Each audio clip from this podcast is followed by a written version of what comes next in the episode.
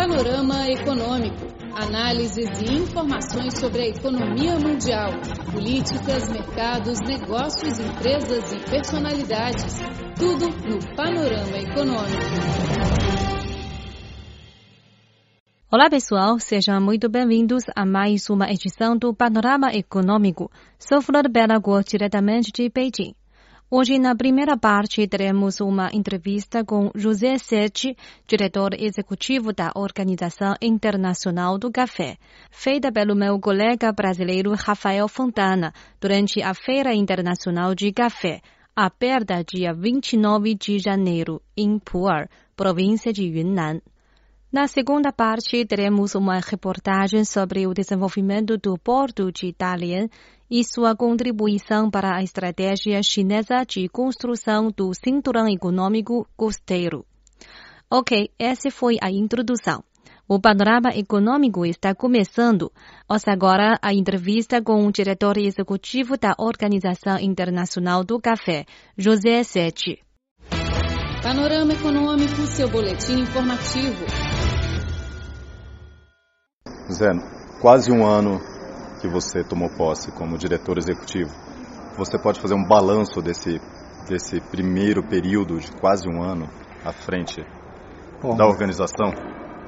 No meu primeiro ano, uma grande parte foi dedicado a resolver questões administrativas internas da organização, reconstruir a equipe é, de funcionários e agora sim estamos em posição de, é, é, de nos lançar. É, durante esse período aprovamos o nosso plano é, de cinco anos aí de estratégico e isso nos dá as diretrizes para é, o nosso é, funcionamento no futuro. Excelente. Uh, nós estamos participando agora na província de Yunnan, no sul da China, que é uma região produtora de café, a principal região produtora de café da China. E a organização tem uma missão importante aqui. Eu gostaria que o senhor falasse sobre isso. Bom, a, a, a, nós somos a Organização Internacional do Café e é, pretendemos é, incluir todo o mundo do café. E é, no momento, ah, os nossos membros representam 98% da produção mundial de café, mas China não é um dos membros e é, representa um, por volta de 1% da, da produção. Então, é uma das grandes é, é, razões pela minha estada aqui é falar com o governo chinês a respeito da entrada da China na organização. E o senhor está otimista com esse diálogo? Estou otimista, estou ciente que isso é um processo que demanda consultas internas é, extensivas dentro do governo. É, para virar membro da organização, é preciso que a China assine o Acordo Internacional do Café.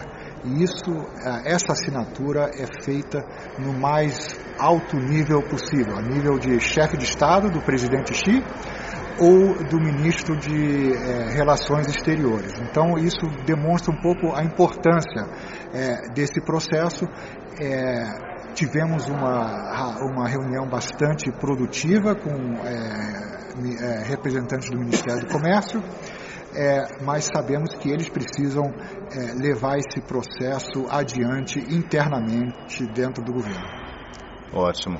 E dentro do mecanismo do BRICS, o senhor, como brasileiro, tratando com um parceiro do, do Brasil, que é a China, um parceiro comercial importante, dentro do mecanismo do, do BRICS, esse acordo de café entre a China e a organização, o Brasil pode contribuir de alguma forma nessa negociação, nessa cooperação com a China?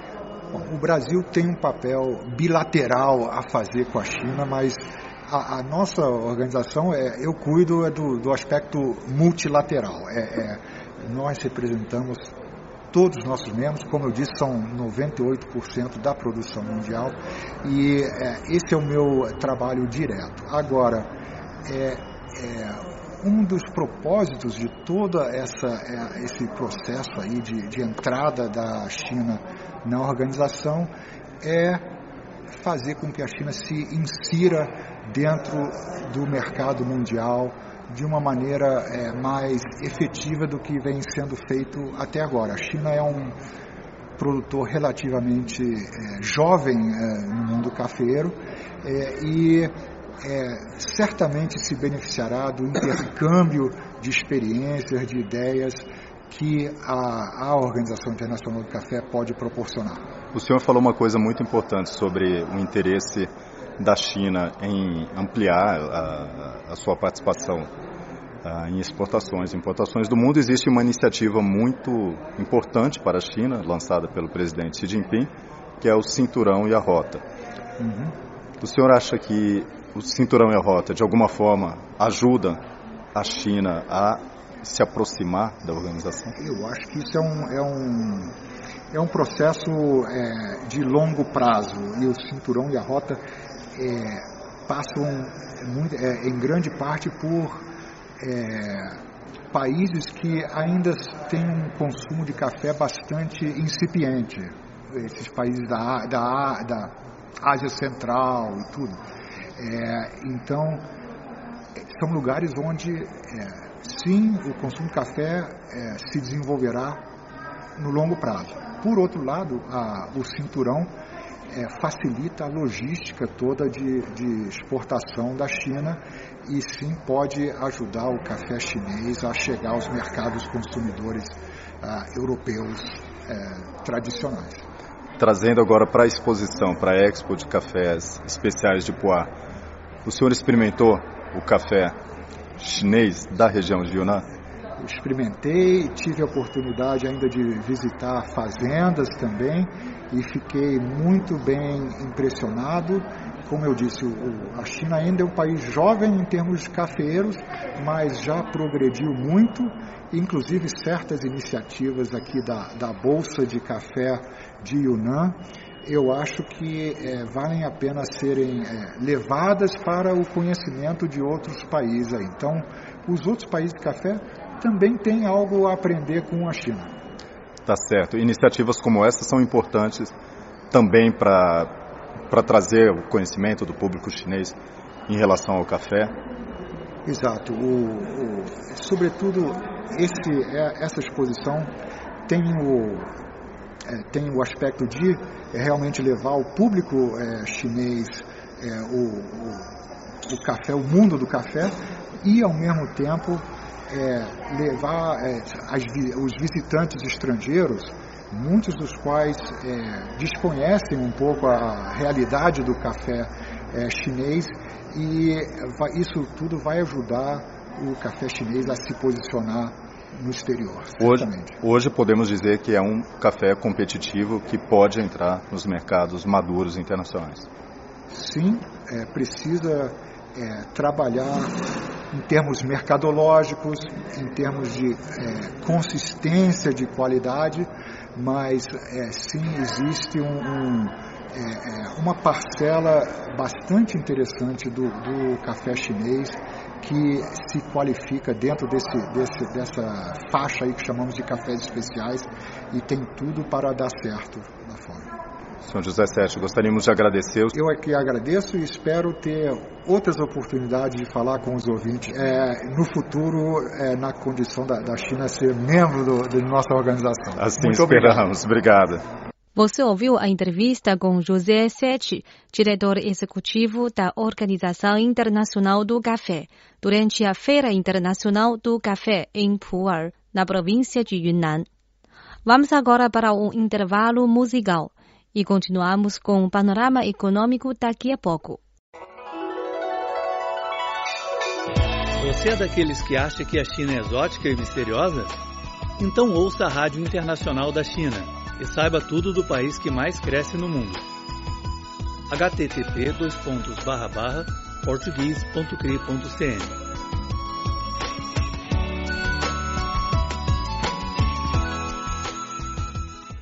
Este é Panorama Econômico. Sou Flor Bela Guo, de Beijing. O porto de Dalian é o primeiro porto chinês a ter operações de minério de ferro misturado da Vale, gigante brasileira. A seguir, teremos uma reportagem sobre o desenvolvimento do porto de Dalian. Panorama Econômico, seu boletim informativo.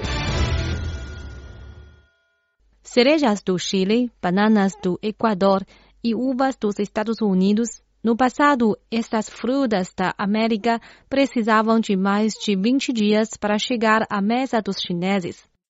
Hoje, as cerejas escolhidas na tarde já são consumidas pelos chineses no dia seguinte.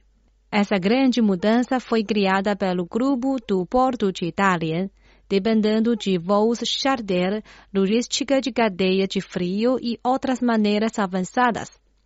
Hoje vamos conhecê-lo melhor. Localizado no Golfo de Dalian, da província de Liaoning, o porto de Dalian é um importante centro integral de comércio exterior no nordeste da China. Ele tem ligação de transporte marítimo com mais de 300 portos de 160 países e regiões. Hoje, 38% da importação de bananas da China entram no país por meio dele. No Nordeste, 70% das cerejas e metade das carnes de boi e de cordeiro importadas passam pelo lugar. Aliás, o porto de Dalian é também uma importante base para receber minério de ferro. Quão grande é o navio no mundo, quão grande é o gás no nosso porto disse o vice-diretor do Departamento de Negócios do Grupo do Porto de Dalian, Ji Guoliang. A Vale, grande oferecedor brasileiro de minério de ferro, tem mantido uma estreita cooperação com o porto.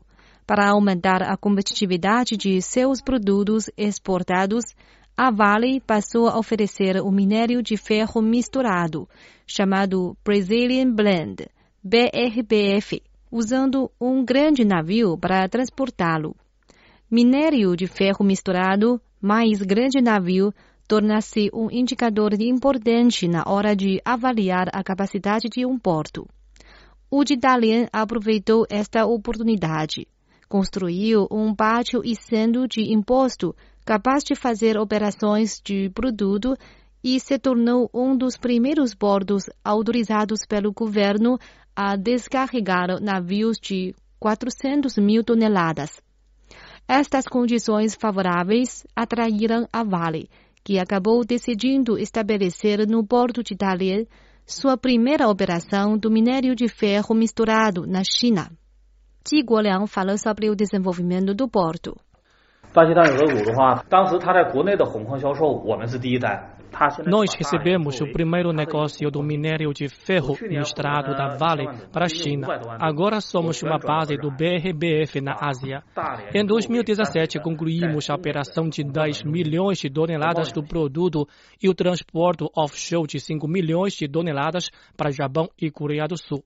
Logística de cadeia de frio, minério de ferro misturado, containers, petróleo, automóveis, madeira, entre outros, são os principais serviços que o Porto de Dalian oferece para contribuir à estratégia de desenvolvimento do Cinturão Econômico Costeiro de Liaoning. Desde 2009, com a escalada da estratégia regional para o nível nacional, a cidade vem ampliando a abertura e reforçando o papel nuclear de comércio internacional no nordeste do país várias empresas internacionais, como Inter e Sony, trouxeram projetos para os parques industriais do Cinturão Econômico Costeiro de Liaoning. O vice-diretor do Departamento de Negócios do Grupo do Porto de Dalian, Ji Guoliang, acredita que a estratégia nacional exigiu que o Porto de Dalian reforçasse a competitividade como centro da referência internacional.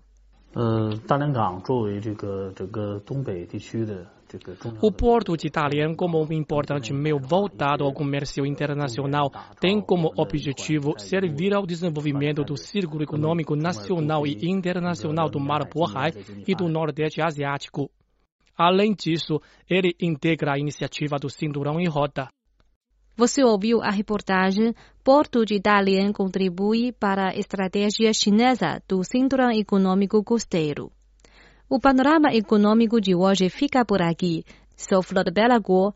Muito obrigada pela sua sintonia. Até breve.